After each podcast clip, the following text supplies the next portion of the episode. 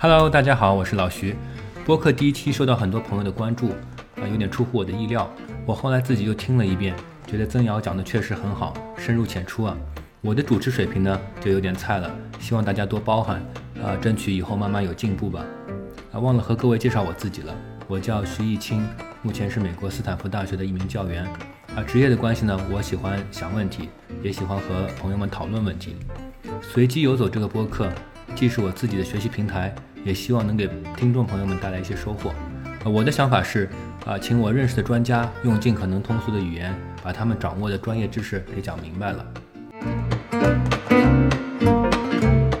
这一期呢，形式有些变化，我给大家请来了两位嘉宾，啊，讨论一个可能很多朋友都关心的问题：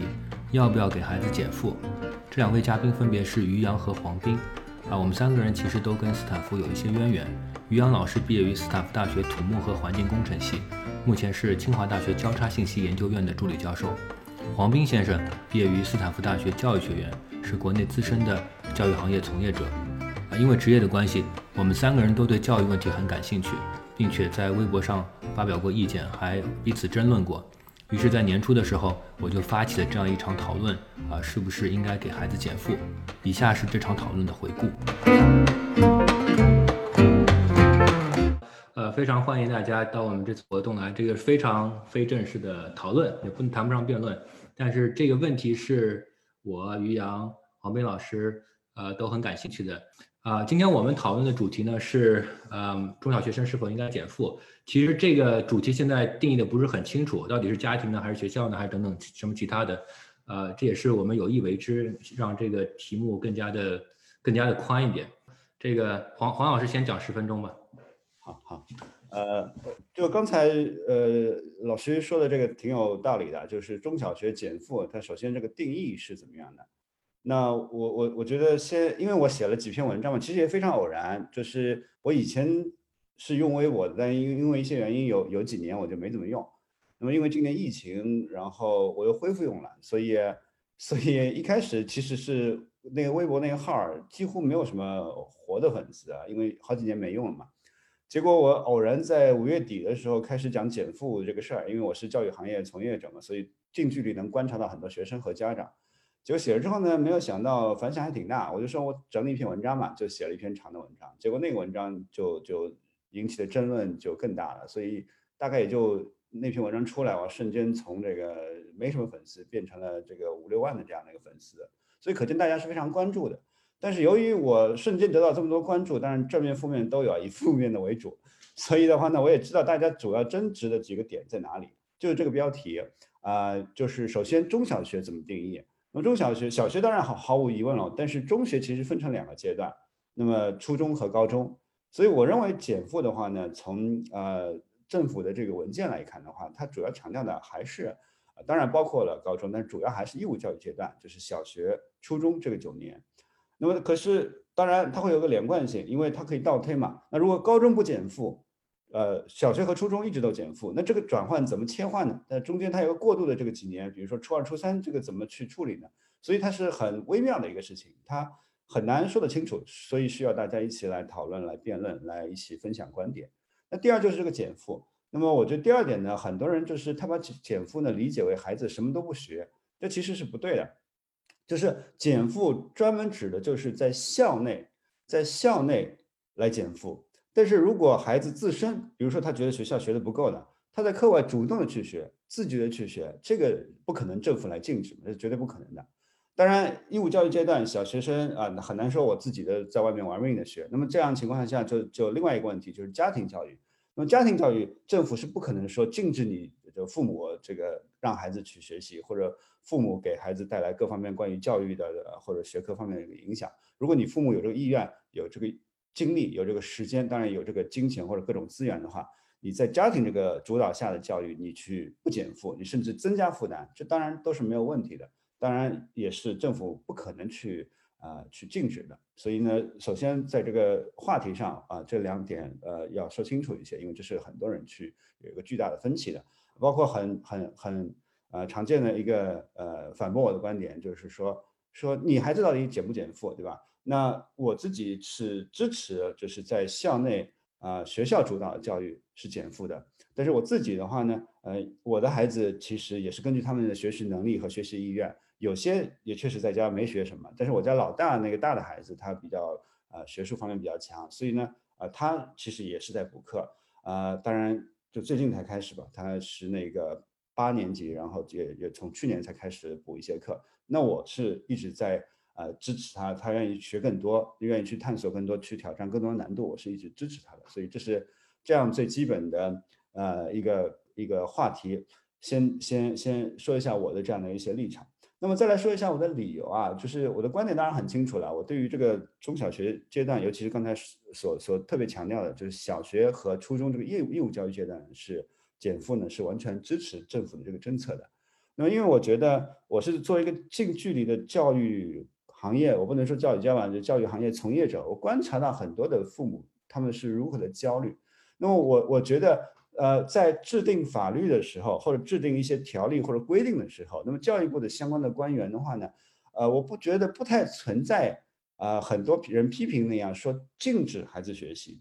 啊，或者说禁止禁止整个的这种呃低龄的小小孩这个学术上的这样的一个追求，这是不可能的。那么他为什么要提出这个政策？是因为他跟教育部的这种官员也好，政策制定者也好，某种程度上跟我们这种教育行业者是有共同之处，就是他近距离的能够观察到很大量的家长、学生，他们因为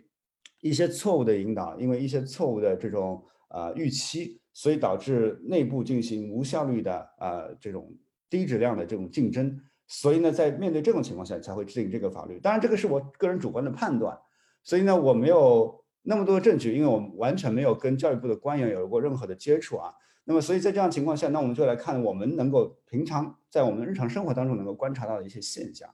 那么，那么我们假设如果不减负，或者说就前几年五年前啊，或者十年前，大概会是这样的情况。我觉得就分成两类，一类呢就是呃学霸类的，像于洋师弟对吧？像啊徐老师啊那个都是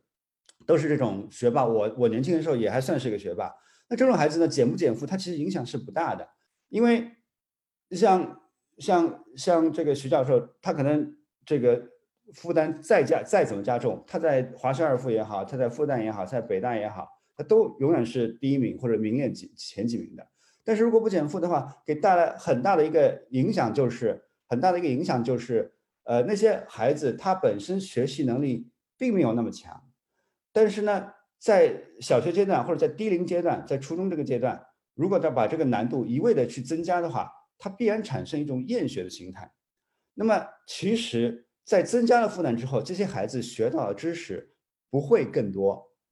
甚至有可能会更少。因为，比如说难度比较轻的时候，他还勉强能跟得上。那么，但是如果难度增加的话，他跟不上的话，他干脆就完全放弃了。那么，极端一点来说，在一些。呃，经济极度不发达地区或者老少边穷地区，它就会导致辍学。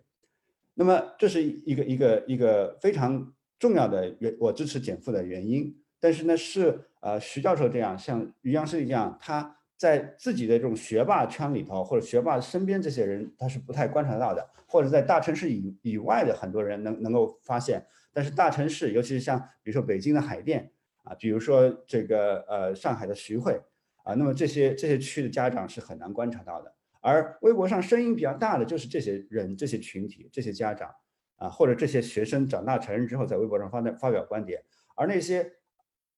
二线城市、三线城市，甚至某些一线城市，比如说北京的房山区的这些家庭，那么他的家长是没有这个发声的渠道的，是听不到他们在微博上大声疾呼的，所以我们会在微博上得到一个错误的信息，觉得好像主流的意见是这样的，而。啊，而会忽略这些大部分的这人，这这些人的真正的观点和体会。那么第二个反对减负的很多人觉得呢，就是说，呃，由于减轻了负担，导致的话呢，就是很多的那个，呃，比如说我们说跟美国的贸易战呀，呃，科技战呀，或者华为的工程师怎么来呀，或者科技创新引领呃这些天才怎么办？那我觉得就是刚才我们要分阶段说，就是这个原因，就是你你你初中啊和小学的义务阶段难度没有必要那么大。那么高中阶段的话呢，适当加大。那么它其实教育是分层的，我们会发现，真正的天才是占比例很小的。我们说百分之一也好，甚至千分之一、万分之一也好。那这些天才的话，其实呃，基本上是靠两个级别，一个就是一两个类型，两个来源。第一个来源就是现在的一线城市的重点学校，那么甚至包括在北京现在或者上海现在在减负政策之下，那么仍然是有一些所谓点招班或者一些什么天才的特长班，或者是像那个那个北京比较常常见的那个呃人大附的早培班，所以这些所谓的天才的通道仍然是打开的，在减负的背景之下，那并不影响这些天才的啊这些这个愿意给孩子加码加量的这个孩子的成长。那同时情况下，我们说的比较这个呃这个通俗一点，就是说呃还有一种天才来源，就是靠变异，靠基因变异。而这些孩子他可能父母甚至是文盲啊，甚至就是父母学历也不高，或者就是这个小学都没有毕业，然后他就是不知道怎么回事，他脑子好使啊。在这里的话，我可能就要稍微 自夸一下啊，这个希望不要讨人厌，就是说我其实就是这种变异型的啊。我当然不能说我自己是天才，但是我父母都是小学没毕业的。呃，我父母那边他的几个兄弟姐妹们，分别的我的堂弟、堂兄弟啊，或者这个表姐妹啊，这些他读书没有一个靠谱的，没有一个能能行的。但是我自己就莫名其妙，好像从小读书就很好。那么在这样情况下，这种成绩好的，他靠变异而来的这些人，他仍然是会在减负的背景下，仍然是能够出来的。那么这是第二个理由，所以我觉得减负呢是不会影响这些所谓的天才的，或者说这个人才，或者说科技型的或者科研型人才的出现。啊，至少从一个大的统计数据上、宏观上来说是不会影响的。那么第三个呢，就是很多反对减负的人，他的一个重要的诉求就是所谓的就是呃普通人家的孩子怎么办？或者有些人稍微再退一点，就是说穷人家的孩子怎么办？那么我说句不客气的话，我觉得这些人恰恰就是不太了解真正的普通人家或者真正的所谓的穷人家的孩子是怎么样的一个状态，所以他才会担心。其实真正穷人家的小孩在低龄的时候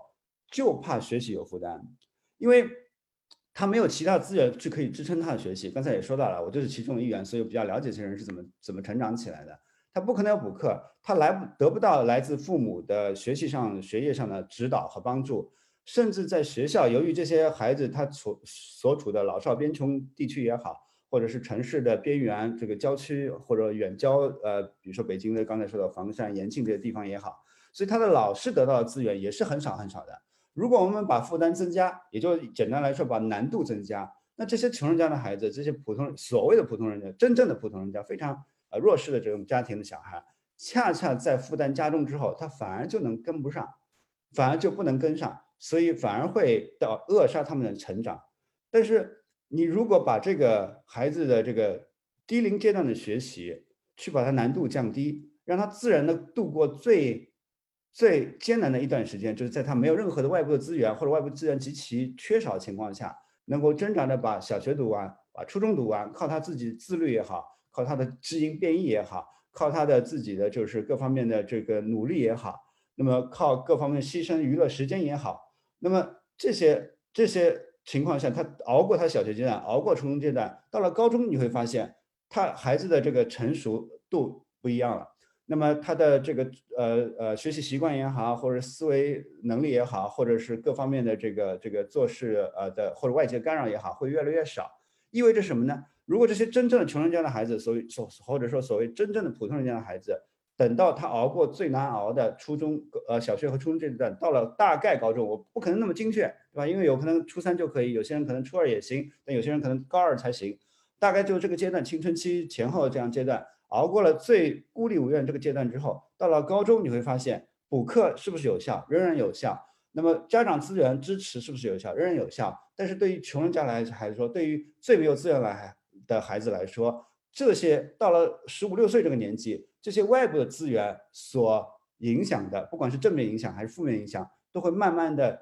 低降，逐渐的降低，而自己的自发的能力。驱动力、学习习惯、自律这些的因素作用在逐渐的增加。那么等到这个时候再来进行真正的所谓的比拼，真正的学习高中阶段学习的这个增加负担也好，高考高考的严格的筛选也好，那么到了这个阶段的话呢，呃，你会发现相对来说会更公平一些。当然不可能有绝对的公平啊，但是会相对来说更公平一些。所以这个是我所呃支持减负的，通过我近距离的观察和个人成长的这样的环境和。各方面的思考啊，当然多少我也学过一些教育政策方面的一些东西啊，得出的最最最主要的三个论点吧。然后，但是呢，呃，我刚刚跟两位在开场前也私下交流了一下，因为毕竟不是一个学术的呃这个创作啊，所以写的也比较随意。那么也没有大量的数据，也没有去做这个官员的这个这个相关部门的这样的一个访谈啊，这完全是我个人的一些观察和反馈以及一些思考和总结。那么这个在这里正好跟大家一起来啊共同讨论一下啊，那我的发言就告一段落啊。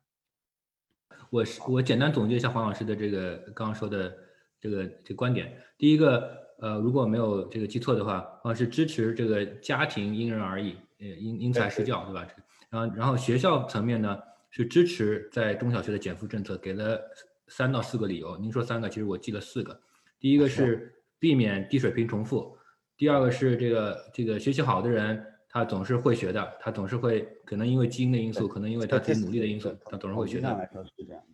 对，第三点是这个天才的通道仍然是开放的，即使在现在的这个减负的这个大环境下面。呃，这个特别有能力的孩子，他的通道是开放的。第四点或者第三点，我打断一下，就是您刚才总结第二、第三，我我我认为就是说是同一个理由的不同的方面。OK，OK，好，那那这是一点。那第三点就是说，穷对于穷人的孩子来说，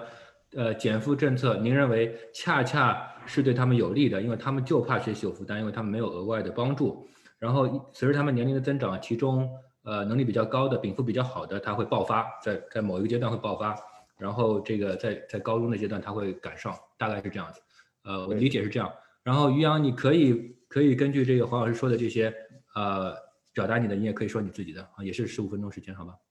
嗯，那这个呃，我我不会去谈政策问题，因为我不是做教育政策的。那么呃，我我我我我们我我我目前更多的关注几个问题。第一一个问题，我自己。呃，也在也是呃，就是一线教育工作者，那么在做在教书啊，那么呃，这个呃，第二一个呢，作为这个我们很我们我们目前主要研究也是看呃人工智能技术呃这个这个发生的这个对整个经济社会产生的呃很彻底的一个变革的情况下。那么每一个每一个个体，你到底在这个过程中会是一个什么样的呃发展发展未来？那么第二一个最重要的还不是个体的问题，当然就是说我们如果从呃一个一个呃一个呃呃创新的角度或者经济增长的角度去看整个呃呃你的一个劳动力培养的一个一个思路的话。当然，你你新发生了这个人工智能的这个呃技术革命以后，和这个之前，它应该会有一个非常非常不一样的一个思路啊。那为什么这么说哈？第一，一个从技术的角度来讲，嗯，呃，很多人觉得好像人工智能技术出现以后，它会呃替代这个简单工作，实际上它不是那么简单，呃，这个这个关系没有那么没有那么简单啊。它不是说我替代简单工作。你比如说，无论是美团还是抖音，那我们可以看到，它其实上创造了很多全职或者这个兼职的工作机会，包括滴滴啊。那么，呃呃，可能美团和可能就是外卖和这个呃这个这个共享出行这些行业可能呃不太明显，但是我们可以看抖音用用用这个短视频这个这个这个呃。产业，我们来看它的这个就业的一个，呃，因为因为我今天更多还是去谈，如果如果是一个我们如果是一个是一个自己是一个孩子，或者自己是个学生，或者说呃有有有有孩子的话，我们怎么思考这个问题？我们来看一下，如以以以以这个短视频这个呃这个产业来讲哈，我们看到有一些什么样的很多的就业机会。第一重的就业机会当然是大家看到有很多我们的软件这个这个算法工程师。啊，或者数据数据科学家，呃，甚至有更多的经济经经济学呃经济学工作者，呃，进入到这个行业里面来。那么它体现出一个很重要的点，就是说我在未来的经济增长中啊，它呃这个知识产知产生知识就生产知识要素的这些岗位，它在不断的扩张。那么而且这个生产知识要素和从前我们想的这个做研究的这个生产知识要素，它的方式已经发生了很大的变化。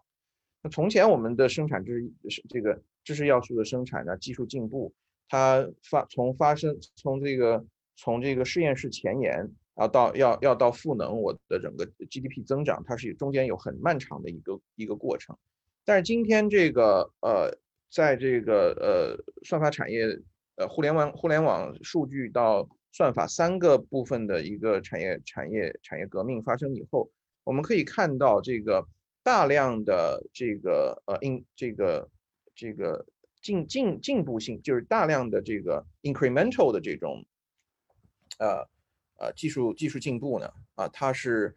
很快发生，一旦发生，立刻转化为我们的这个呃 GDP 或者生产力。那么这就是这就使使得我们有在这个层面有两有有第一个结论，就是说我们的啊劳动力就业市场的话是呃现在会需要呃这个这个呃这个知识生产知识的这些工作岗位，这个大幅扩张了，而且生产知识的这些工作岗位它的门槛实际实际上是在降低的。大家可以想一下，就是说我们从前如果说要做一个原创性的创新啊，这个很多。我我们经常看到有人指责，好像中国好像原创性创新不足啊，这个是另外一回事。但是你想，我们如果要做一个原发性的创新，它可能十几年啊几年十几年的这么一个呃探索呃的这么一个过程，它可能需要非常非常天才的人。但是我们因为今天的这个技术进步，使得我们其实呃更多的呃人，他可以通过一些训练来进行这种啊。这种不管是场景创新也好，还是这个呃这个渐进性的这种创新也好的这种工作，那这样的工作它的这个呃入门槛也在降低，所以呃所以第一个我们看到的这个就业岗位的呃这个增长的部门大概是这个部门。第二一个就业增就业增长的部门，我们主要看到的是，比如说像我为什么用短视频平台啊？呃，打个比方。这个我们可以看到，短视频平台有很多才艺博主啊，有很多这个呃，有很多呃，我们先用才艺博主举例子，大家可以会发现，我们我们中国有那么多的人，他可以唱歌跳舞，他可以去去去编段子，其实做的挺好的。从前是没有这些渠道，这些渠道可能被一两个从作文比赛啊这些这些东西给给作文比赛或者或者或者或者呃或者杂志，他就给呃。给这个垄断了。那么，但是这些平台，这这些这些这些算法平台，它提供了一个呃一个，就是它使得这个这个渠道垄断这件事情啊被缓解了以后呢，我们可以看到很多的这样的就业岗位，它的这个被创造出来，而且这些就业岗位它的变从一个垄断的状态变成一个更多人状态以后，它实际上是变成一个普惠的一个状态。那么。呃，那么也就是说，我们实际上这些这些就业岗位是是是提高了，呃，是是是是出来了第三一类的就业岗位是我们看到，就是说组织是组织人们啊参与这个呃，就是做人机协同的这些啊就业岗位被创造出来了啊。我们比我们还是以短视频为例啊，把以短视频为例。呃呃，这个这个，我这里我这里我这里是 quote 我的我的我的我的同事唐明忠教授的话，他认为我们在他认为这个我们在我们国家在短视频产业方面的一个一个一个呃一个一个优势，主要优势是在这个企业的基因。那么这个这个企业的基因是它特别能够适合这个人工人工智能的这种。呃，推荐呃推荐系统或者平台经济的发展。那么从我们学科的角度来讲，它更多的就我把这个发话翻译成一个学科角度，我们学科角度的话来讲，也就是说，它嗯能够形成组织和方式去组织一批人，这些人去做线上线下的这种呃活动连接，它可以去培训这些呃这些 UP 主或者培训这些短视频制作者怎么制作短视频。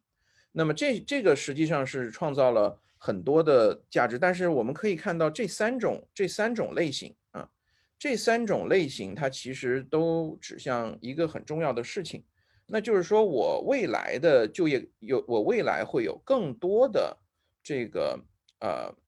呃需要你在教育阶段进行过充分和广泛教育的这个呃劳动力。进入到市场中去，来来来填补这些位置，因为这些位置总是开放在那里啊，它总是开放在那里的。所以我觉得，作为呃我们正在处于一个呃产业革命的一个个人或者家庭来说哈，那么在培养自己孩子的时候，你因为教育很大程度也是对未来就业的一个一个投资。那么从这个角度来看，我们基本上能看到，就是说，呃呃，他的确需要这个，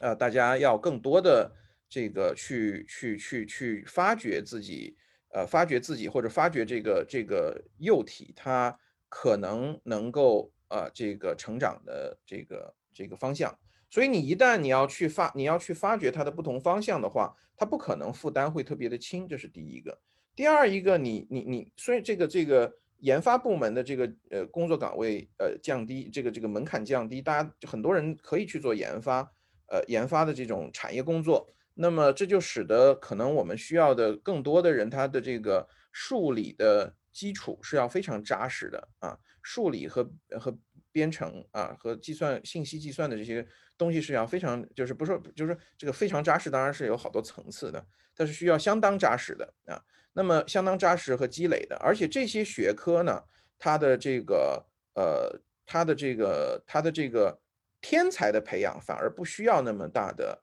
呃这个 load 啊，它反而是这种一般普通型人才啊，普通型人才的这种培养，你反而要通过大量的训练。呃，来让他去理解定理，让他去学会把不同的定理熟练的掌握和组织在一起，去做一些这样的工作。那么我们自己做，呃，我们自己做这个呃博士生的指导，我们是看出来是这这点是非常非常非常显著的，就是说，啊，你这个你这个你这个你这个呃同学，你的这个呃这个这个呃组织资源的能力，组织能组织这个知识的能力有多强？但是另外还有一点就是说。呃，这些小技巧，我虽然也批评过，比如说大量我们我们可能一些呃中小学教育过度强调技巧啊，但实际上对于技巧，对于对于呃跟数理和呃计算科学、信息科学相关的研究来讲，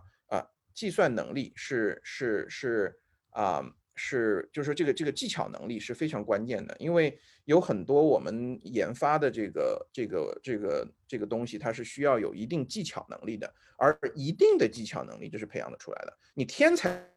大概培养很困难，但是一定的技巧能力它是培养的出来的。那么啊，所以我个人呢，呃，我们我我我个人呢，就基本基本上是从这个。呃，这个角度去去切入去谈，就是说，我们从一个人人工智能产业，它或者就是互联网加人工智能产业，它已经啊发生，而且它已经在深刻改变我们的就业就业结构的这个状况下，那么作为我们每一个人怎么去啊思考，使得自己在未来就业市场上能够有更多的可能性啊，那么这个是我的一个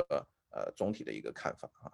啊，谢谢于洋，这个十一分钟，所以大家控时间控控的非常好。我简单总结一下于洋刚刚说的，呃，他从他自己的专业，当然其实我觉得也很重要的一个呃呃社会现象，呃，也就是人工智能的呃第四次工业革命嘛，是吧？有些人说第四次工业革命的技术革命来入手，他说有呃有以下三种类型的这个职业和岗位会被不断的创造出来，一个是原创性的研究，一个是。内容创新，一个是人机协同。那如果原原创新的研究的话，啊，这需要这个很多的这个人才。然后内容创新和人机协同呢，虽然它的这个技术要求不是特别高，但是个人要发掘适合自己禀赋的工作岗位，他需要去探索。这个探索过程本身也需要你有一定的这个教育背景。然后另外呢，呃，这个呃，我们的大量的这个跟人工智能相关的工作，即使是内容创新和人机协同的。呃，即使是尤其是人机协同的，需要呃和这个原创性的这个算法的研究，需要比较扎实的数理背景啊。然后这个我们的教育，即使不能够这个培养出天才，或者说天才不是通过教育培养出来的，但是它能够帮助很多人提供一定的这个技术能力，使他能够适应现在我们这个时代创造出的呃各种各样的工作岗位。嗯，OK，这我现在先总结到这点。那首先我先想聚焦一个。呃，好多朋友对黄老师最后一个观点的一个问题就是，呃，黄老师也看到了，呃，很多朋友问就是就是穷人的孩子后期会不会爆发？呃，这个是不是需要一个积累期？然后另外呢，对那些没爆发的孩子怎么办？然后是不是说我们把他们留在学校里面，给他们这个提供更加这个所谓非减负的这个环境，对这些人他没有自动爆爆发，这些人是更有利的？这个是比较集中的一个问题。然后另外包括这个，比如说有些家庭啊。他没有办法像呃这个比高知家庭或者呃这个财富积累比较这个好比较这个好的家庭提供这种文化和财富的这个传承的机会，呃没有这个很好的文化资本，那啊，他的唯一的出路就是这个学校教育，但是他又没有人都是懒惰，他也没有没有这个自动的爆发。如果你减负了，这些人怎么办？然后我我想先就这个这个问题，先请两位呃给一些看法。没问题。那那于于洋我先来。哎，好，师兄你先来啊。就就就第一个就是呃，穷人的孩子在后期会爆发，但是爆发也是需要积累的。那如果前期积累不够不够的话，后劲会不会不足？呃，就刚才也说了，就是在因为第一因为年龄的原因年龄原因呢，我比那个呃徐教授跟跟于教授都稍微大那么几岁。第二可能就是跟那个家家庭情况的原因啊，这个这个我因为我我刚才也说了，我父母都是呃农民嘛，小学都没有毕业，所以。无论是童年期间还是这个成成年之后，我有很多的时间去观察所谓的呃穷人家的孩子，就真正的穷人家的孩子。那么首先我想说一下的，就是一个非常呃残酷的现实，就是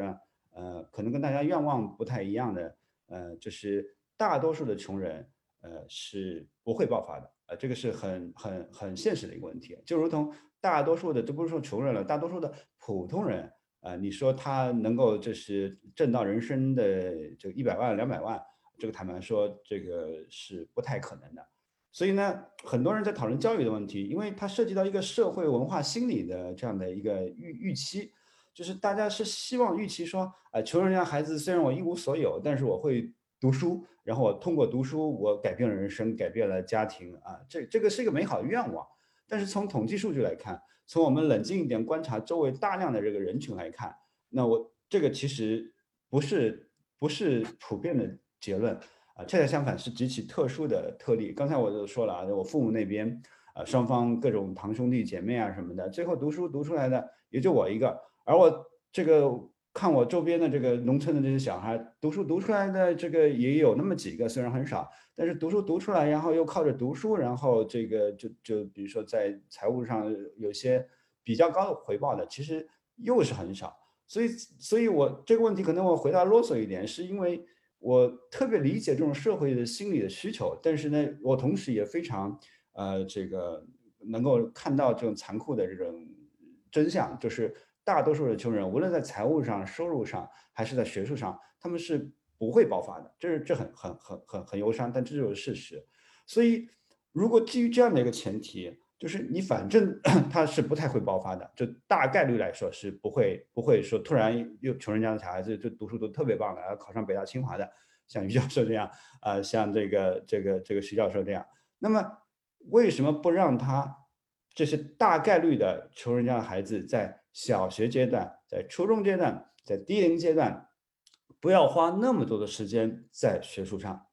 因为残酷的真相就是，反正他也考不上北大清华。那么，如果让这些孩子在小学阶段，比如说就去做，不说微积分了，就去做，比如说，比如说，我们就简简单说二元二次方程组，对吧？就二元二次方程组，你现在是不是在初一才学？那如果你要放到四年级学，他也能学会；你要放到一年级学，说实话，也有些人能学会。但是对于大多数的，咱不说穷人嘛，就是普通人的孩子，你在一年级学二元二次方程组是没有必要的，你在四年级的时候学也是没有必要的，甚至某种程度上，你一辈子对大多数人来说，一辈子不会解二元二次方程组其实是没问题的。那么他们需要的教育是什么？他们需要的是，他们需要的是能够有基本的，就所所谓的说能写会算。然后呢，对英文或者之类的这种这种数理化这些这种理科的有一些基本的知识，那中间个别的他能够爆发的，那顺着这这个基基本的积累，他能够进一步的去追寻学习。但是对大多数人来说，它就是一个常识教育，是一个通识教育。那我觉得一元一次方程是必须要解的，简单代数概念是要有的，但是微积分是对大多数人来说是没必要的。二元二次方程组可能就是在一元方程和一元一元一次方程和微积分中间这样的东西。对于有些人来说，你学了当然也没什么错，但是实在学不下来也没关系。所以这是第一这个问题的第一部分的回答。那么第二部分回回答就是回答就是说，如果是哦，对我我我我我我继续，还有还有一小半，就是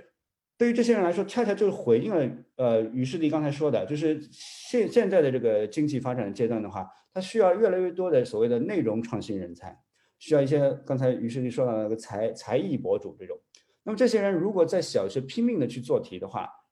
忽略了所谓音乐、体育或者各方面其他的一些这个训练或者至少是接触吧，然后呃就没有时间去搞这些东西的话，那其实他对最后对于他这些从整个人群来说，从统计上来说，对于对于这一代人来说，他是会对所谓的内容创新人才和所谓的才艺博主或所谓的这种啊人机协同的这些人的这个这个成长，反而是一个负面的东西。好，那么然后我们再来回答极少数的那些普通人家的孩子或者所谓的穷人家的孩子是能够爆发这些人。那么这些人问题也问到问问到说，这些人的爆发是不是要一个积累期？没错，恰恰就是因为这些人在在这个学术上爆发的时候是需要一个积累期的，所以我们要做的就是通过减负，使得他们在前期积累期的时候不至于被外在的力量人为的拉开过大的差距。这是什么意思呢？这个问题其实刚好就可以结合刚才的第二个问题来一起解答。那么也就是说，如果家庭通过各种方式为下一代提供文化资本，是这个所谓的 social capital 或者其他的教育资源是不可避免的。那么减负到底是有助于还是还是有害于这个劣势的家庭的这个学生脱颖而出？我认为是有助于的。为什么呢？因为因为如果在这个积累期当中，不可避免的上一代会投入各种各样资源。那么在减负之后，在低龄的期期间啊，我们就说小学。那如果小学如果我们不减负，增加难度，如果就考英文，坦白说，我相信，呃，我们三位，呃，就包括徐教授，包括于教授，包括我，我我们三位的小孩考英语，呃，这个这个一定是占优势的。为什么？因为我们毕竟好歹在国外读过书，好歹考过 GRE，好歹背过两万多个单词。那如果考数学呢？我相信我的孩子可能没有徐教授、于教授的孩子这个数学那么好，因为毕竟我博士没有读完。但是呢，我相信比一般人来说，这个数学肯定要好一点的。但是现在基础教育阶段减负之后，他在小学阶段、初中阶段，他的考察难度容易了啊，尤其是小学阶段，因为呃，每次说到初中阶段的时候，有有家长就会说，哎，那个中考是是还是很难的。但至少呃，初中阶段他教的是比较容易的，但是到中考确实会有一个难度，因为它涉及到到高中的选拔。我们是不说中考的话，那么初中小学。是教的比较容易的，现在教的比较容易，那你孩子就算是一年级，就用刚才我们这个例子，你孩子就算一年级会解二元二次方程，但他不考，到四年级也不考，到五年级、六年级仍然不考。那么我们通过上一代给下一代提供的这个教育资源，这个 social capital 这些东西，它不能够体现在这个考试结果上。那么这个家境好的，这个家境指的是经济社会地位或者教育资源，家境好的这些人。他的优势不能够在校学校期间通过考试或者其他方式体现出来。那么也就是说，对于那些有劣势的家庭的这个孩子的话，他由于这种上一代的这个各方面的这个劣势的资源，他所受到冲击也没有外化出来，导致这些孩子能够有更多的一个机会，在所谓的刚才提问者说到的一个积累期当中，积累期当中前期的积累期当中没有被人为的啊被家庭资源或者其他一些外在因素。远远的拉开距离，所以综合来来讲，这些减负之后，这些真正的穷人家的孩子，其实有更多的机会。但是我还是要说，最后一开始强调了很多次的，就是在从统计上说，从一个总体上来说，那么肯定你的这个教育的机会，跟你这个呃或者考上名牌大学的机会，跟你的家庭的各方面资源是有直接关系的啊。虽然我们的美好愿望是希望穷人家的孩子就靠读书。啊，突然爆发，但是大多数人来说，只是平平淡淡过这一生了啊，这是一个现实情况。好，这是我的回应。花这三十秒钟，这个总结一下我我理解黄老师呃讲的这个主要的，我觉得他其实这一段话呃核心的这个观点就减负减负其实有助于教育公平的。但是我的理解呢，它有两种力量，一种力量是说考题大家都简单了，那些这个穷人穷呃我们不说穷人富人吧，这有点这对这个这个 class war。呃，就是这个后进的和这个先进的吧，就家庭环境，呃，家庭教育环境更好的和没有那么好的，对于家庭教育环境没有那么好的这些孩子来说，因为考的简单了，他他平时玩一玩，他不怎么认真学习，他也能够考得比较好，所以这是有利于社会公这个社会的教育公平的。那之后呢，他可能呃这些孩子当中有些同学，呃，他爆发了，他可以就 catch up，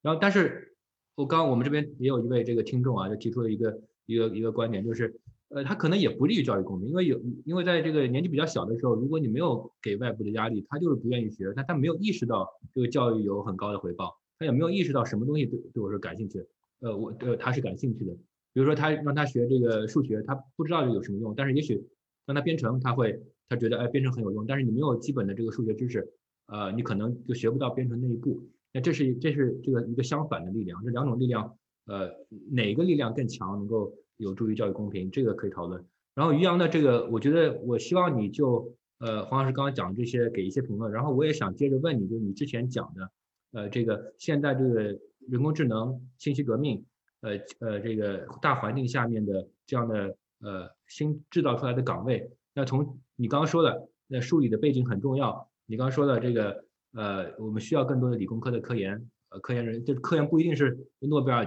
诺贝尔奖级，但是是这个每个人每个人做一些 incremental 的这个 work，对对国家是有好处的。就对理工科的这个东西没兴趣的小孩，那我就像黄老师说的，有必要去学那些呃很高深的数学吗？对他们来说觉得很高深，这我永远不会用到。像美国总总是有这种说法，对吧？我学这么难的这个算术干什么？我就用计算器清一清，也可以给就在超在超市给人结账，对吧？不是每所有人都要去编程的，你怎么看？就这两个问题，一个教育公平，一个是这个呃跟技术革命相关的。嗯，第一个教育公平的部分，就像我刚刚讲的，我个人不是做教育呃公共教育或者教育政策研究的，呃，这个呢我还是会比较啊谨慎，我不太会去谈这个问题，我可能稍微提几句，我还是从呃每一个个人，我们每一个个人或者每一个家庭，你你我们已经处在一个呃技术革命的环境之下，怎么去做哈？我觉得第一一点，呃，呃，是说一定要用好网上的资源。那么今天我们，呃，互联网上的资源，它就互联网它提供了一个使得我们资源更，呃，资源放在那里了。就是我知道，像一清是是是你的研究还是你介绍过研究？就是说实际上，呃，这个互联网以后它教育不公平反而加剧了，是因为我可能，呃，这个这个呃原来更好，原来本来就 polarized 的那些那些家庭，它本来就更容易更容易去理解。获得这个呃互联网资源的这种重要意义，所以它更而且这个能力，那么所以它反而加剧了问题。那么呃，但是呢，我想这个不妨碍，就是说从每个家庭或啊每一个个人他的发展来讲，在这个在这个阶段，那么更多的去获得互联网的资源，甚至我们从啊这个啊一些呃一些政策的角度，你怎么样能够用好互联网的资源去做好这个线上线下的这种结合，比如说。打个比方，我知道在疫情期间有一些很好的学校，它一个学校就可可以开八，就有八十多门，或者或者甚至是上百门的这种这种啊慕课的课，那么它可以供全全全国的呃学生使用。像这些，我我想这是一些新的一些啊教育产业的结构形态。这个我我我还是很尊重呃每一个学科，我们不进去谈这个问题。那我更多的去谈你的。呃，你的第二一个问题就是说，虽然我技术进步了，对吧？但是我可能有大量的工作岗位，并不需要，好像并不需要特别复杂的数学。啊，我我我我知道有一些言论说，OK，我可能之后就是做做的工作，我也不会解这个这个呃这个这个微积分或者线性代数的这些难题，我为什么要去学它？哈。那么具体到微积分和线性代数是不是要学那么难？那个实际上是另外一个问题。但是你说从数学的角度，呃呃，它除了你学会这个知识以外，它有一个很重要的功能，是让你学会呃复杂的去思考啊，去怎么样系统化的复杂思考啊。那么这个系统化的复杂思考能力，实际上是啊未来每一个人他参与劳动力就业市场中。呃，相当重要的一个竞争竞争力的一个维度啊！我看有有有有评论区是说我关注效率不关注公平，不是啊？我解释一下，我既不关注效率，也不关注公平，因为我不是做呃教育政策的，我只是从每一个家庭和每一个个人来讲，你是不是就我们是不是呃应该要去减负啊？这个减负是一个更广义的减负，和黄老师讲的不太一样啊。那么呃这个。呃，它有一个很重要的点，就是我这些数学的培训啊，数学的教育啊，它使得你能思考的问，你能系统化的思考复杂问题。这个不只是一个理工科的学生所需要具备的啊，文科呃内容创造，他这些学生他也需要具备复杂思考的能力啊。打个比方，你要去呃做一个啊有意思的抖音的。一个短视频，或者你你你一个哔哩哔哩的一个中长的一个视频，那这样一个视频你要怎么样去吸引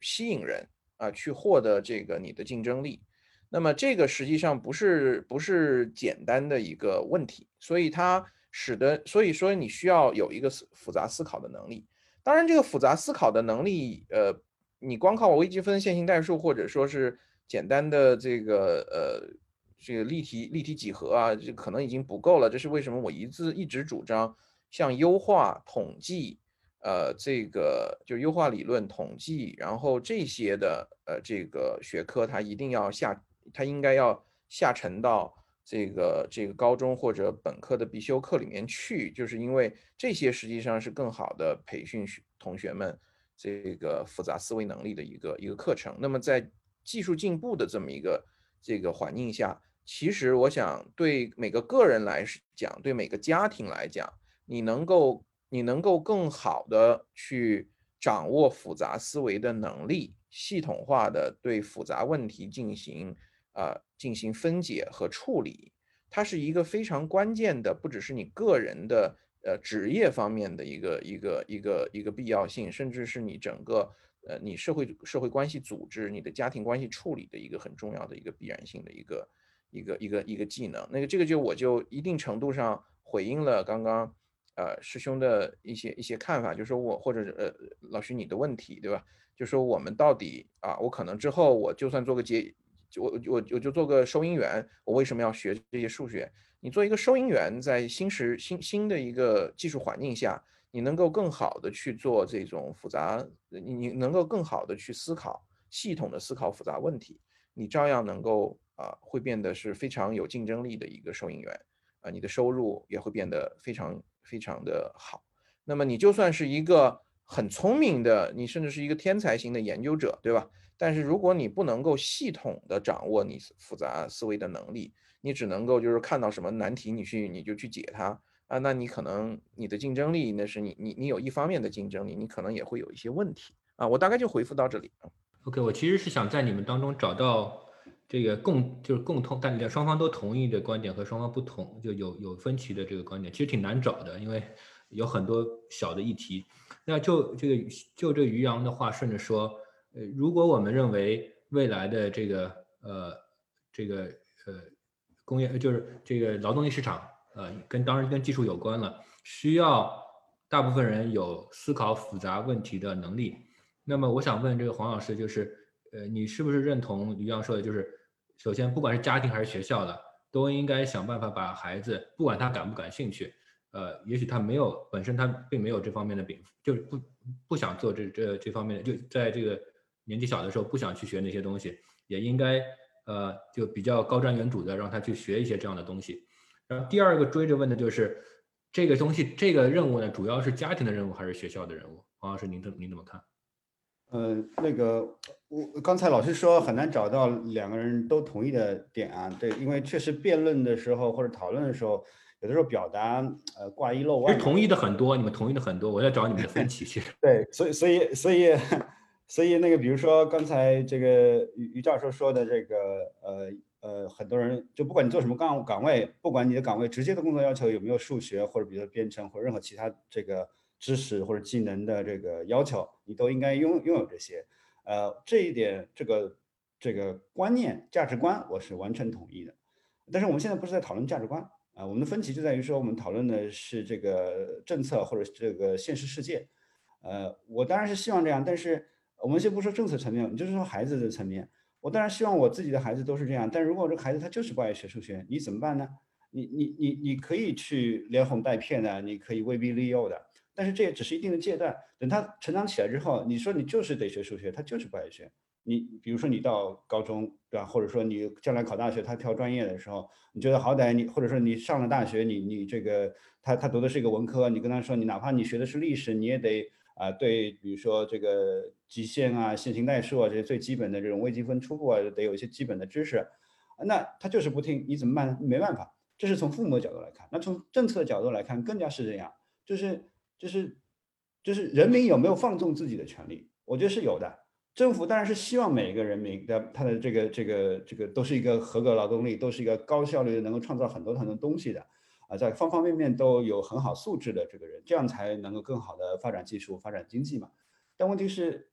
这个怎么去实现呢？这只是个价值观，这是这可以是价值观，可以是政政策的这个指引啊，可可以是整个的这个呃引导的方向，但是呃。现实就是大多数人是没有这个意识，也没有这个需需求的。你去跟任何一个超市收银员去说，哎，你要学一些那个简简单的统计的思思想啊，你要对于这个宇宙的成因有些基本的了解啊。那当然个别会同意啊，但是绝大多数人会给你翻一个白眼，说这对吧？这这这就是现实的问题。所以在这样情况下的话呢，那政策肯定是基于现实的，那么政策的目标也是基于现实的。啊，那么这是第一部分，第二部分就是刚才老师说，那如果是要全部或者部分的实现这样的一个政策目标的时候，那么因这个所谓的这个知识的涵养也好，或者各种学学科知识的储备，或者呃各方面的这个呃积累也好，应该主要由学校来，还是由家庭来？那我觉得我刚才前半部分的回答就已经就已经很明显了，这是。呃，大家都认同的，从家长也好，从这个政府也好，从这个整个哲学思想也好，都认同。但是真正到资源分配的时候，你与其去去去强迫所有的，比如说呃超市收银员啊，比如说富士康的工人，比如说这个呃网约车的这个司机，或者是呃类似的这样的最最最常见的、最最最大量的这些普通的这个工人，或者说这个劳动力去。完成这些呃高难相对他们来说高难度的这个这知识的学习的话，你你倒不如就是说把这个义务教育阶段做，首先要保证的是入学率啊。那么现在很多地方我们都可以看到，它有一个一票否决啊。如果你这个呃不能够保证义务教育的入学的话，很多这个基层基层的干部啊都会受到相应的一些一些有一些呃 consequence 一些后果。那么先保证这个入学率，这是最重要的。但是呢，其次呢是保质啊，比如说我刚才说的这个例子，你在小学阶段学二元二次方程是是是可能是不必要的，但是小学阶段你你学基本的加减乘除，你有分数的概念，你有个百分比的概念，这个是必须要强制学习的。那然后再往上突破，在每一个年龄每一个年级的再往超越这个呃课程需要的突破啊，那我觉得主要是一个来自于刚才我说的家呃孩子自身的呃自驱力，或者通俗一点说基因变异。那么，那么，那么除此以外，更更重要的就是家庭的教育。那父母应该担任起这个责任来，也只有父母才能够担任起这个责任来。这是呃我的一个观点。呃，谢谢黄老师。其实我觉得您讲的观点讲得很清楚了，就是呃，我也不用再这个重复了。呃，我看我一直在看很多这个呃这个听众的问题，很多很有意思，但我没有时间一个读过来。那我我稍微加工一下，我其实不想跳下来跟您辩论。跟您个人讨，其实我我挺我其实我挺想，但我觉得不太公平。呃，那我总结，我用这个 Q&A 就来来做这个功能吧。就有很有很多这个朋友提到，这个教育两个功能，一个筛选，一个是训练。就你好像就从你的这个讨这个讲话，呃，来理解的话，好像你似乎假设这个学校教育这个训练的功能不是很强，因为如果比如说在在那个中中小学阶段。呃，一个家庭背景、家庭环境比较比较差的孩子，他如果不想学，那个学校逼着他学，或者学校投入更多的资源，增加他的负担，也并不能够让他学的更多，对他未来有好处。这好像是你的这个逻辑当中的一个假设，这是不是这样？第二个就是跟这个相关的这个筛选，你的意思是说，就是我们筛选呢，那个这个这个标准呢要降低呢？当然也是可能是跟减负的这个应有之义，但是这样这样的话，是不是？呃，对这个对这个穷人的孩子，穷人就是呃，就就是穷人家的孩子是有利的。然后，因为比如说我假设这样一个情况，我我我没有什么家庭背景，我也在不是在一个好的学区，然后我也没有办法去请外面的家庭教师，那我家里没什么钱，那我爸妈也这个这个帮助我的能力有限，但我真的很想学，但是我没有好的老师。如果学校里这部分的这个资源投入降下去了，呃，那我就是想 compete，我也没办法跟那些。家庭环境更好的孩子去竞争，那对于这两个，就一个是筛选，一个是训练，其实这两个是纠结在一块儿的。呃，这些这些，其实很多这个朋友提到这个问题，你怎么你怎么看？对，呃，我那个其实我看了那么多的问题，我也很想就跟于于这个于于洋教授一起，就就有更多的时间跟大家一起讨论。但是基于时间，关系可能不能够完完完全一一达到。我们反正就是聊天嘛。那如果大家有有有意愿的话，可以再延长一点时间。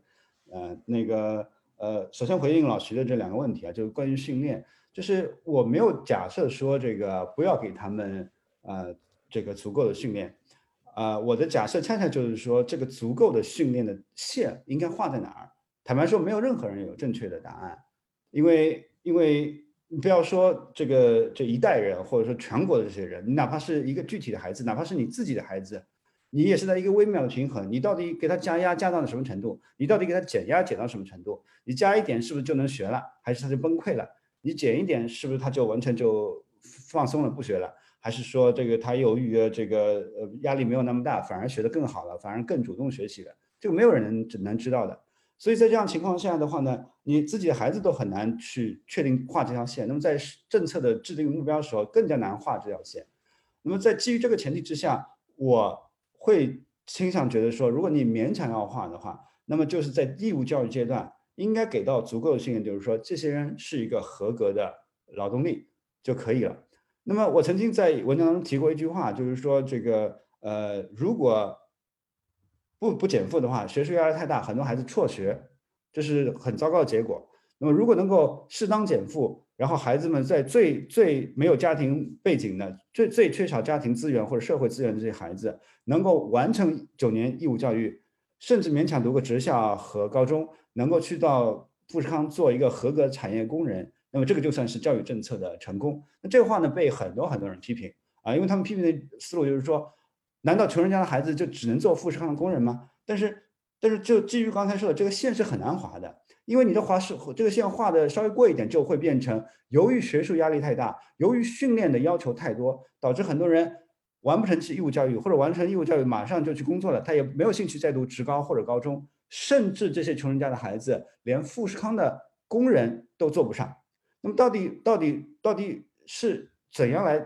去平衡这个东西？我觉得只有上帝知道。但我觉得现在这个大方向是对的，因为很多人说，难道穷人家只能做富士康工人吗？但我觉得更多时候现实情况是，如果这个政策不减负的话，可能这些人连富士康的工人都做不上。这是一个对关于训练的这样的一个回应。那第二呢，就是关于筛选。那么筛选的话，确实有很多人他没有任何资源。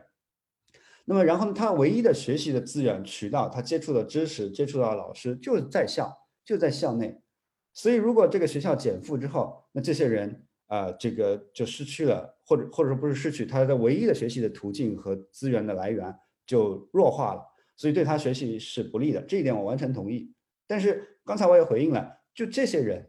这些人在整个人群当中比例是有多少？因为我们考虑这个问题，你比如说，我们我们假设在某一个学区，这个学区里头有一万个孩子是普通人，是是所所谓的那种没有什么家庭的资源的，呃，家里从来不可能有钱给他在课外补课的。但是这一万人当中，可能可能就是只有大概一百个人，甚至更少，这些人是可能将来考上清华北大，或者不是清华北大，可能考上九八五、二幺幺这些学校的。那这些人确实会受影响。但如果我们增加这个资源的话，增加这个在校资源的话，首先我们现实一点来说，你看你个体的时候，看这一百个人或者这一百个中间任何一个人，都会觉得很可惜。但问题是，如果我们多了很多资源，我们不可能只给定向给这一百个人，我们必须得给这一万个人，那么甚至更多。那么，那么在这样情况下，我们投入这么多资源，然后让这一百个人有可能去获得更好的教育机会，这个。因为我是学教育政策的，虽然我没有读完博士，但是我觉得教育政策不用那么神秘，它跟任何的这个投资一样，它它它是需要讲投资回报的。那政府我可以建一个高速公路，我可以建一个高铁，我也可以补贴这个教育，但是同样的钱，它的回报是不一样的。那到底怎么去计算？这有很复杂的学科，有很多专专家的这个研究，有很多这个政府官员的反反复复的研研讨。但是我们就至少要有一个，我作为普通人来说，在讨论这个问题的前提，至少要有一个成本的意识。那么对于这一百来说，可能会被耽误，可不可惜？可惜。但问题是从资源投放来看，那么是不是最好的方式？这个这这个就是一个权衡的问题。我只是提供一个思路，其实我也没有一个固确定的答案，因为我没有那种学术的这个研究，有没有那么多的数据去去去支持我的结论。但我觉得至少这是一个可以讨论的，而不是说完全就是去凭着一个价值观说一定要不能耽误这些人。呃，这是我的一个回应。对。感觉好像说的不是特别清楚，但是我尽力了。我我觉得很清楚，您的观点很表达的很清楚了。好了，我现在请想请两位，呃，就是稍微总结一下你想讲的，还有什么话没有没有讲完的？一样先来。我其实我其实觉得，我觉得这个呃比较明确，我想讲一个事情哈，就是说，呃，刚刚呃一清你问过一个问题，就是说，呃这件事情究竟是应该家庭来承担，还是应该由政府来承担？那么呃这个问题刚好它比较 coincide。到了就是就是前段时间我们自己做，就比如说疫情期间，为什么人工智能能够很好的参与到这个中国的疫情防控中去？但是比如说美国，它人工智能技术这么好，啊，呃，大家看大家都很都很赞美的原创性原创性工作，好像能力也比较强，那为什么它的人工智能并没有特别好的参与到它的整个治理当中去？那么也就涉及到第二一个问题，像美国或者说不管是美国还是欧洲，防疫的责任到底是多大程度上在政府，多大程度上是在家家庭啊？因为防疫实际上是一个要比教育简单的多的一个工作啊。那么不管是对家庭家庭来讲，还是对政府来讲，防疫这件事情是要比教育这件事情要简单的多的多的。教育也搞不好啊，对，是很大很大的问题。那么实际上，它指向了一个很重要的问题，就是说，以现在的呃，就是以以四次工业革命之前的技术，就是以人工智能呃和互联网技术之前，它的这个技术状况所呃所匹配的这么一个政府组织形式，或者是呃政府家庭的这样一个协作协作形式，那么它的确在一些复杂问题的处理能力上是有限的，啊。所以你很难讲到底是谁的责任啊？我觉得各国政府都在很努力的去做，每个家庭都在很努力的去做，因为特别教育这个方面，对吧？那么呃，现在做的不好，很大程度上就是因为呃我的这个目前的这个结构啊，目前的这种关系，目前的这个技术是非常有限的。那么呃，在互联网和人工智能技术有了以后，那么从疫情的研究，我们看到一个很重要的事实。那就是我们在日常做治理的这个这个结构发生了一个很大的一个变化。那么原来呢，我治理的主体主要是政府啊，有一些非政府组织啊，也有人一些一些研究去研究这个呃大企业在供应链上的这个，比如说低碳治理这些问题。但是不管是企业，特别是企业，它这个呃这个参与治理非常的少的。那么，但是实际上，在这次疫情中，我们可以看到一个很新鲜的现象，就是说，啊，政府和企业形成了它不它的这种它的这种结构关系发生了一个很大的一个变化，它的这个边界一定程度上是在消失的，在做治理这件事情上，那么它使得我能处理的复杂问问的问题的能力大幅提高。所以，刚刚其实我们涉及到的很多问题。它没有该不该的问题，很多程度上是能不能的问题。比如说我们的教育公平性的问题，比如说我们的这个是不是能够很好的安排和组织教学内容的问题，特别是真，特别是形成更好的定制化的，啊，不说千人千面吧，千人十面、千人百面的这样一个教育方案的问题。那么这些方这些问题在在。呃，在呃零零年以前的技术环境下，你要去实现是成本非常昂贵的，对吧？所以虽然你可以从这些实证研究中看到小班的教育当然比大班的教育好，但是你真的要去做普及的时候，你你要做小班教育的成本投入是非常巨大的。那么呃，但是在技术变革以后，这些从技术上来讲都有了一定的可能性。那么另外一个问题就是我们在。这个社会呃部门的组织结构方面，它需要做出相应的调整，来适应这种技术的变化。这是我的一个很重要的看法啊。当然，就是说就教育这个领域来讲，我不是这这个太离我离我比较远啊。就是具体教育政策离我比较远。我虽然做做教育行业，那么但是从总体来讲，它不管是教育、医疗、能源啊，包括防疫，它都是一些复杂的任务。这些复杂任务的治理，那么，呃，它的这个呃，更多的我们看到技术有它的空间。下一步是整个社会部门，包括政府、包括企业包括家庭，它如何能够更好的组织起来，啊，适应一种新技术条件下的这种环境，从而能够啊把这个啊把这些现在看起来需要靠价值观去去去争论的议题啊，把它通过技术进步，通过场景技术进步。什么叫场景技术进步？就是我们讲的怎么样把这些部门人要素组织起来啊，这个是非常重要的进技术进步。那么怎么通过场景的场景的这种呃技术进步，能够来缓解这种这种矛盾和压力？所以我最后讲一句话，我觉得减负或者不减负，这是一个在技术相对落后的时代，它啊面对复杂治理问题啊，它。这个你你到底是一个什么样的？就是你的能技术有限，问题复杂的时候，你到底是什么样的情况下更好？我想这个是一个 case by case，大国小国各有不同，那么东中西部各有不同，包括我们不同的家庭有不同的选择。但是我觉得一个更值得去，就对我来讲更更感兴趣的问题是说。我的这个呃，这个我们看已经看到了，它这个社会部门的重组，可能是就是社会部门的关系重组，不是社会部门的重组，社会部门的关系重组。这些社会部门包括政政府和家庭，就是刚刚老徐你讲，包还包括企业，对吧？那么包括学校，那么呃这些社会部门关系的重组，使得这种重组更适合我们的新技术去缓解这种紧张。啊，这个是我更关心和更感兴趣的话题。那么，我认为这个东西它一定程度就能够呃，能够消弭啊，这个或者说是缓解像是减负或不减负这样的一个一个争论。我想我就总结到这里。好的，谢谢于洋。我把于洋的话翻译成中文，大家就这个意思，就是就是这个提高提供这个优质的教育呢，其实是一个治理问题，而且是一个非常复杂的治理问题。在这个新的环境下面，嗯。可以，这个提供优质的教育是可能的，但是需要这个治理能力水平的提高，以以及和新技术、新的场景的结合，这是我的理解，这是我的翻译。，OK，然后请这个呃黄老师结束之后呢，我会请大家再再再给大家发一个破，然后看看大家的意见有没有变化。首首先回应一句，我觉得应该这个大家。没有什么变化，因为这个观点它确实一旦形成是很难扭转的。我们看看吧，看看吧。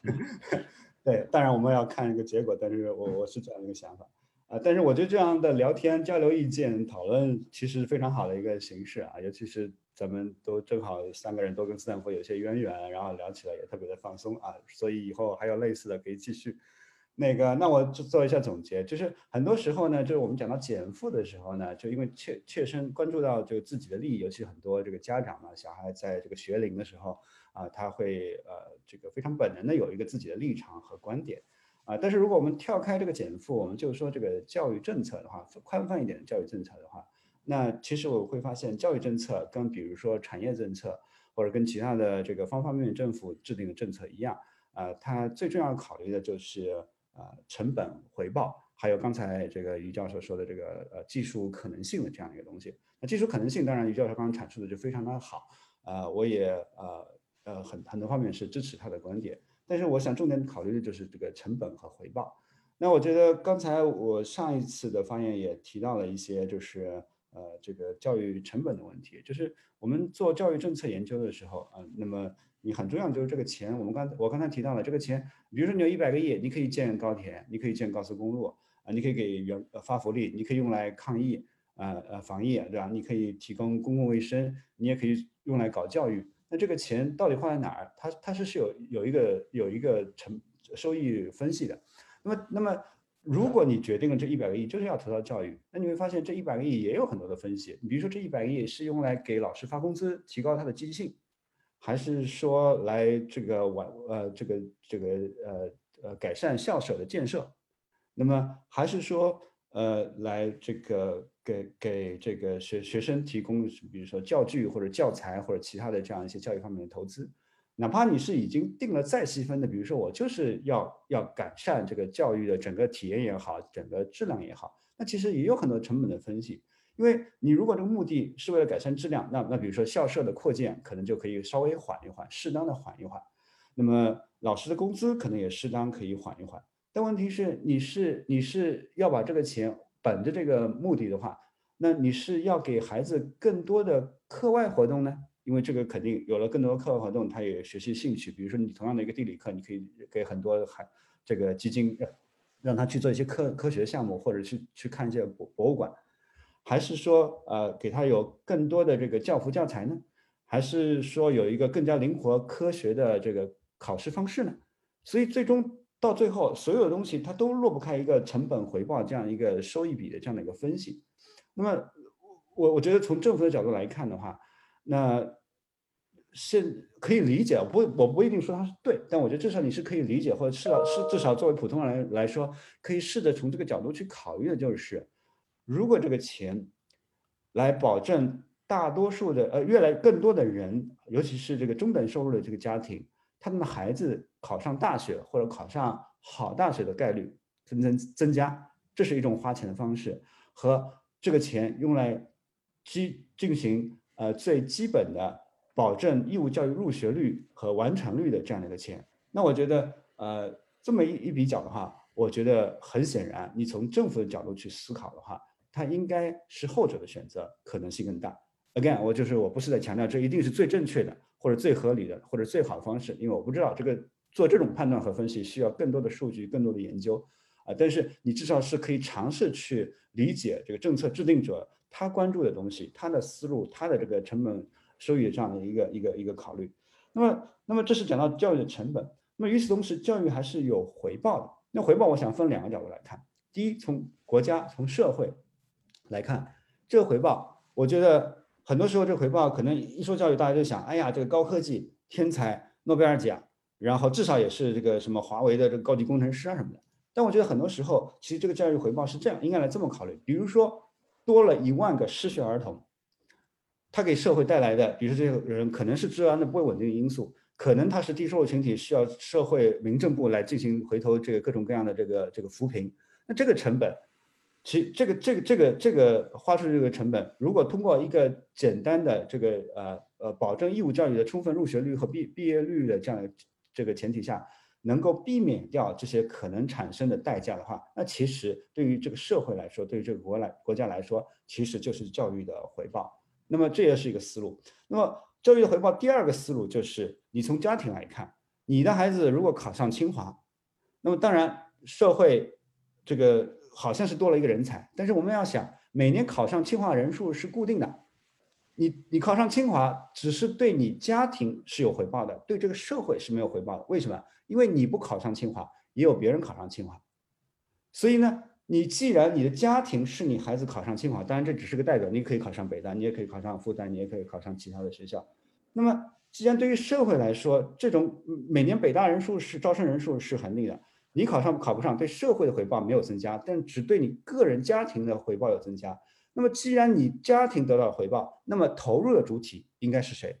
到底应该谁来保证你能够增加考上清华、北大、复旦、交大的这个概率？我觉得这个答案已经非常清楚了。谁享受这个回报，谁就应该来承担这个投入，以及承担相应的这样一种风险。所以，这个一些一些思路，可能是大家在讲到这个减负的时候，去很少去考虑的。那么最后我还是要强调，我已经反复说了很多的的话，就是很多次的话，就是说我不保证我的这个判断或者结论是一定是正确的，但是我觉得这些思路、这些观察和思考和讨论问题的这个角度，大家不妨去尝试的去带入去思考一下。啊，这是我的总结。我再加一句啊，我觉得有一句话，我觉得蛮想加一下的，就是说这个，因为可能我们都没有 address 到一件事情，就是教育对每个个体的重要性，我们都在谈。谈劳动力或者谈谈就是说，呃呃每个个体你你自己的收获，那你自己的呃经济性的收获或者说是或者说是什么样？其实还有一个很重要的事情就是说，我们是不是社畜啊？这是一个很重要的观念，对吧？就好像很多人讲我们好像很忙就是社畜，其实我们是不是社畜更多的在于我们能不能够呃这个就是我们的这个呃呃这个 intelligence。他是不是能够啊很好的体认到我们自己的一个一个经一个一个是谁？那么，比如说我们不管是从事什么样的职业啊，这个不管是我们的运运气是好是坏，它其实很重要。我们可以看到有很多这个可能他现在是工人，但是他其实他的这个读书读得很好，有很多大教授实际上可能也没有在读书了，对吧？可能他在忙于别的事情。那有的时候大教授可能是一个社畜，但是我们这些有自己独立精神空间的，我们的呃这个。这个工人、农农民，他反而不是一个社畜。虽然大家都很忙，所以这就是教育的一个很重要的点，就是教育让我们自己能够能够去构建自我的一个精神啊和思思维的空间，使得我们能够不仅是一个这个一个社畜，不仅是一个蚂蚁蚂蚁社会的一个工蚁，而变成一个有我们自己独立呃人独立世界的一个这个啊一个自我精神世界的王。我想这个是另外一个教育非常重要的部分。那么这个部分，它你要能够就是，不管你是穷人、富人，你是有教授家的孩子，还是呃这个没有太多教育背景家的孩子，你都你都都应该就是这个都应该让他有基本的迈跨过这个门槛的基本能力。我想这个是我们在谈教育的时候一个很关键的角度。就是不管他现在愿不愿意学，你这个家庭愿不愿意让他出钱让他做投资，但是你给他，就是你强迫他获得能够呃进这个构建自己精神世界的基本能力。我想，这是至于他够不够见识他的事。就像我刚刚讲的，可能很多省部级高官、副国级高官，甚至是很多大教授、院士，他们仍然是社畜，这个不没有关系，就是他们自己不不去构建，那是另外一回事情。但是让每个人有能力去构建自己的精神世界，我想这是我们今天讨论没有 address 到的，但是我想可以点一下，其实蛮重要的一点啊。我觉得我就到这里啊。啊，你都讲得很好，其实，呃。我们作为我们三位都在不同的这个这个时间点做过老师啊，就做老师的体验就是有时候同学觉得考试没有用，但是考试其实之后学完了之后觉得考试还挺有用的，可能有有点这个意思。OK，我我现在开放的这个 poll，就正方是说支持减负，就应该中小学应该减负，反方是说中小学不应该减负。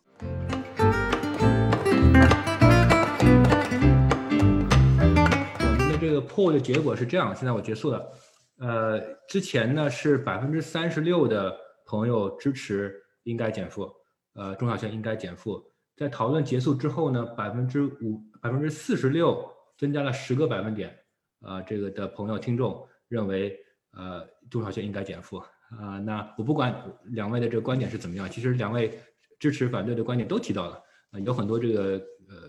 相同的意见。所以我觉得我们的这个讨论的一部分目的也达到了。我也看到很多的听众有这个很好的问题，之后我会总结总结一下。其实这些问题很多是实证问题，我们社会科学说的实证问题是需要数据来检验的。我们空口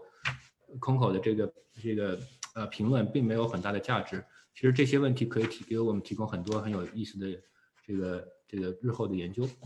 然后我知道大家很还有对这个问题很感兴趣。那如果未来有机会的话，我们可以再请。其他的嘉宾，包括两位，如果还想来的话，我们继续讨论，对个别问题去进行深入讨论。这个我知道，对黄老师的观点，已经有很多就我的朋友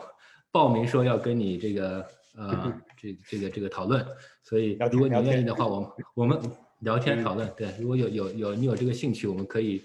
呃再再搞一个系列。本次节目到此结束，谢谢您的收听。如果你想围观更多像这样的线上讨论，可以关注我的微博号老徐，快别打星际了，或关注微信公众号 Random Walk Theory，三个词中间没有空格哦。我会在这些平台上提供参加视频讲座的信息。你也可以在小宇宙、苹果播客、喜马拉雅等平台找到这个播客。感谢本次节目的音频编辑八爪鱼，文字编辑梨子，片头片尾音乐付一庆。下次再见了。